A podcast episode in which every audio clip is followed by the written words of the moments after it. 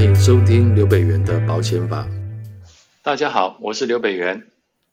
嗨，大家好，我是小编 Linda。这集我又出现了。Linda，我们今天要来聊什么呢？好的，老师，今天其实我们要谈的呃案例故事呢，是在讲保险公司它主动理赔之后呢，这个保护它的主约跟附约就一起失效了。那这个故事呢，其实因为之前老师有在专栏上面讲嘛，那在我们的赖的谈判桌社群里面，其实也有引起大家的讨论，所以我们今天这一集就是要麻烦老师跟我们的听众聊聊这个案例，然后我们会再延伸几个就是保护可能会想知道问题。好，OK，没有问题。那么我就先来跟大家前情提要一下这个故事呢，就是因为之前老师在康健上面有谈到。是丽丽跟大卫他们这个夫妻，那他们两个呢，大概年纪是在五十几岁左右。那丽丽曾经她有投保一张叫做变额万能寿险的主约，那这个主约下面它还有再附加一个是一年定期的住院日额给付保险附约。经过就是几年之后呢，这个丽丽她因为一些原因，她变成了植物人。那老公大卫他就被法院裁定说是丽丽的监护人嘛。当然，丽丽她因为植物人的关系，她在住院跟医疗费上面，她的支出支出是相当可观的。所以，当然大卫就要负责就是整理这些单据啊、诊断书之后，向保险公司申请理赔。哦，这一定要。对对对。然后申请完之后呢，就是我们想问问看老师，呃，他们后续的结果是怎么样？嗯、呃，大卫申请理赔非常的顺利啊，哦、呃，保险公司很快就赔了理赔住院日额大概有二十万左右，嗯嗯，但是呢，这个顺利到呃让人无法想象，就是出现了呃我们小时候呃常常讲的一句话叫做坐三轮车要五毛给一块的这个情况了，要五毛给一块，他多给钱的意思吗？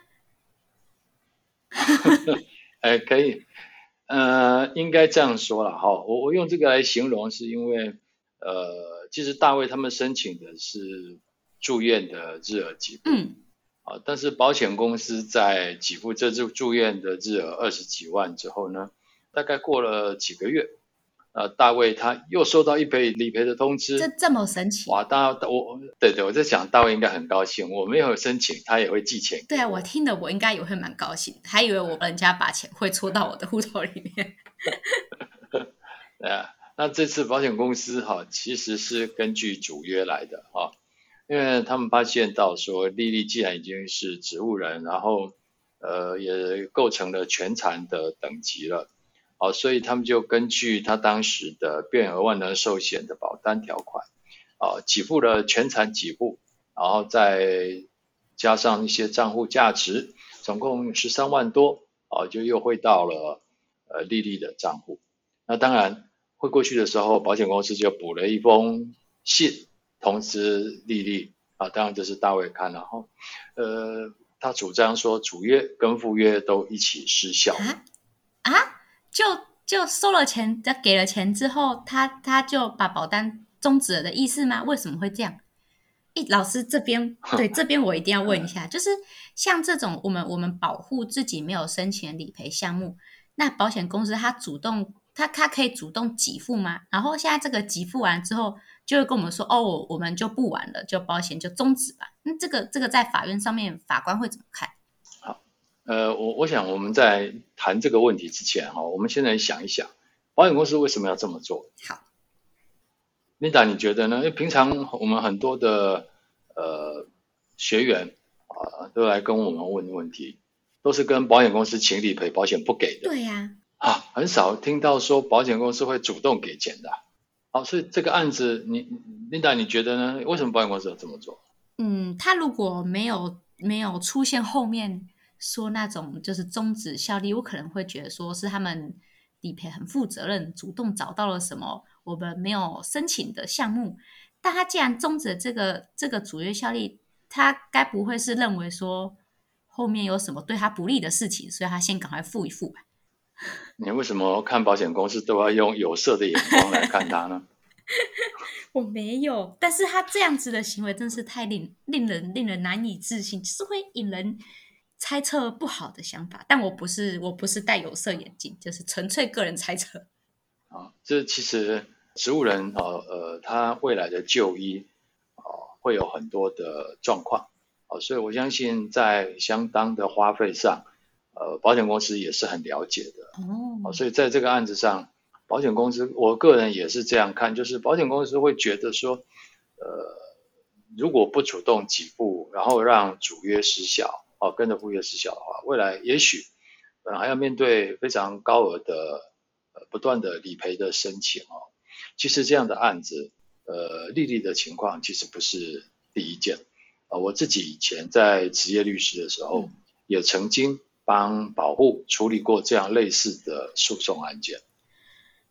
好，所以我想说，我们接着啊，呃，就来谈一谈，那法院怎么看？啊，我就是这不是一个，它不是一个个案。其实这种情况，我我觉得它可以说是一个比较接近通案的，就是保险公司可能遇到这种状况，大概都会这样做。好，那我们来看看法院的说法哈。其实这个案子打到最高法院去，呃，最后呃，保险公司赢了。啊，法官认为说保险公司可以主动理赔，就是人家要五毛，你给一块是 OK 的。哦，那法院为什么会这么觉得呢？嗯，啊，因为其实一审的时候，法院反而是判丽丽他们赢的。嗯，啊，那到了高院之后被逆转，那到了最高就就裁定驳回了啊。好，那最主要的高院的意见是认为说，呃，丽丽在一旦构成那个。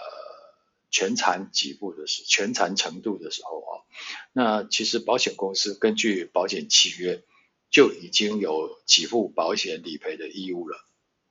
哦，也就是说，在丽丽被医生认定说是有全残状态的时候，其实保险公司就有义务要理赔。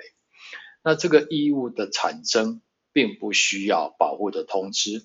啊，也就是说，保护如果没有去通知保险公司说啊，不好意思，呃，我的太太构成植物人全残了，保险公司如果从其他方式知道了，其实他是可以主动给付的，哦，不需要等待保护申请理赔，他才来给付。哦，所以法院认为说，保险公司是可以主动，哦，主动来去履行，啊，他在契约上应尽的义务，啊，所以这个见解。啊，呃，影响了法官啊，呃的看法，就认为说，那丽丽啊已经构成这样的一个呃全残的状况的时候，虽然他们的家属来申请的是呃住院日额，嗯嗯啊，但是他们认为说，那既然已经构成全残，那我们就赶快把全残给付给了，好，所以说这个状况法院呃是支持的。哦，了解。好，所以呢。对啊，所以像这种状况，大家听起来可能会觉得不舒服。对，就觉得说为什么雨天收伞的感觉？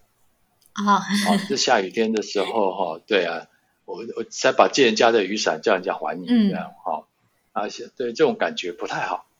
但其实、嗯、我们这样看好了，我举另外一个角度的例子，也许大家比较能够理解。啊，我们去跟地下钱庄借钱。哦，那地下钱庄最希望的是什么？赶快还，你永远都不要还本金。不是哦，对对，对，还不是赶快还？为什么要还钱？地下钱庄才不希望你来还钱，他希望你来缴利息。哦，因为他利息很高嘛。嗯、哦，所以地下钱庄总是希望你来缴利息，不要来还本金呐、啊。这样我才会有现金流源源不绝的进来。对啊，你把本金还了，就没有利息收入啊。嗯、原来如此。哦、所以。地下钱庄，如果说呃你要还债的时候，地下钱庄就跟你讲说，我又没有跟你要，你干嘛拿来还我？我不收。嗯，这样可以吗？这这对你跟地下钱庄讲说，哎，我跟你借三个月，结果两个月你就凑到钱了要去还，哎，地下钱庄说不行哦，哦不好意思哦，哦我没有跟你要哦，哦。啊，其实当时约定随时可以清偿，哦，随时都可以清偿。虽然讲好三个月，但随时都可以清偿的。哦哦。但是你真的拿钱去的时候，地下钱庄说：“哎，我挂不跟你透啊，你为什么要来还钱？啊，我不收，我不收，赶快回去。好，然后隔天又打电话跟他讲，哎，那个利息又到期了，赶快再再来讲。啊，你你如果如果我们用地下钱庄这个例子套下去的话，你可能就比较理解法官的意思。哦，了解。好，就是你欠人家钱，已经到了给付期了，那你随时都可以去还。啊，你随时都可以去还。嗯。啊，你并不需要等到人家来要你才可以去还。哦，所以保险公司也是基于这样的道理。嗯。就他已经。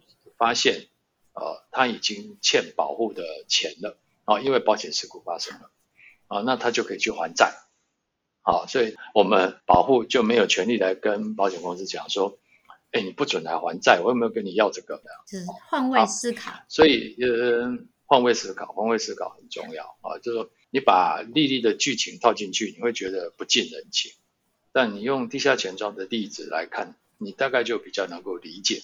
法官的想法是什么？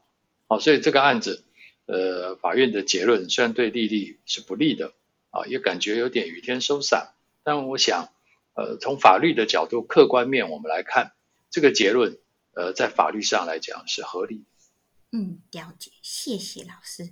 就跟刚刚对，就是刚刚那个换位思考一样嘛，就是假如，嗯，因为我刚刚都是站在丽丽，就是保护他们的角度。那我今天变成就是那个要还钱的保险公司那个角度，那我就觉得说哈，我要还钱你也不让还，但是你又要催着我每年这样子每个月给你利息，我就觉得天哪，做人好难。是啊。好，那我因为听完这个丽丽跟大伟的故事的嘛，那我还想要再问一下老师，就是像这种我们主约失效啊，因为诶刚刚他提到说，就是他付完主约了。那他的主约跟附约，他其实效力就一起就都没有了。那那这样子，这样子不是对我们保护来说，就是我们保险权益就很容易受受伤吗？那对于这个问题，老师有没有提供一些就是解决方案，就是保护要如何避免类似的情况发生？OK，其实我们先来聊一下哈，主约跟附约的关系。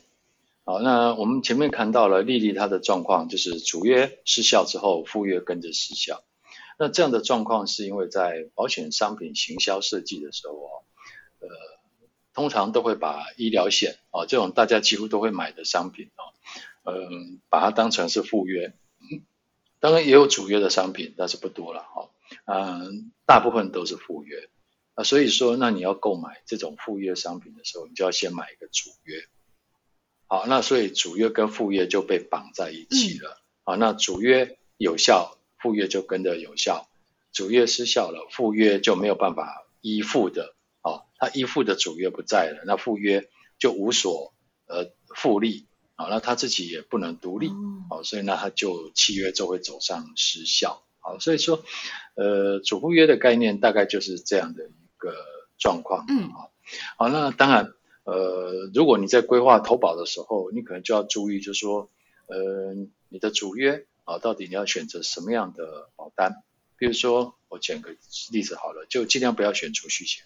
嗯。啊，就储蓄险那种短年期的保单啊，六年、十年的这种保单，呃，虽然呃到期之后你可以还本，嗯、但是拿来当主约来附加一些你可能终身都会需要的附约，比如说医疗险。嗯，好像这样的东西就不太适合用呃储蓄险来当主约，可能用终身寿险啊会是一个比较恰当的方式，啊，所以让让这个主约的效力啊能够呃比较有效的去维持啊，那才不会导致呃主约失效的时候副约就跟着失效，啊，就好像呃这些年来我们。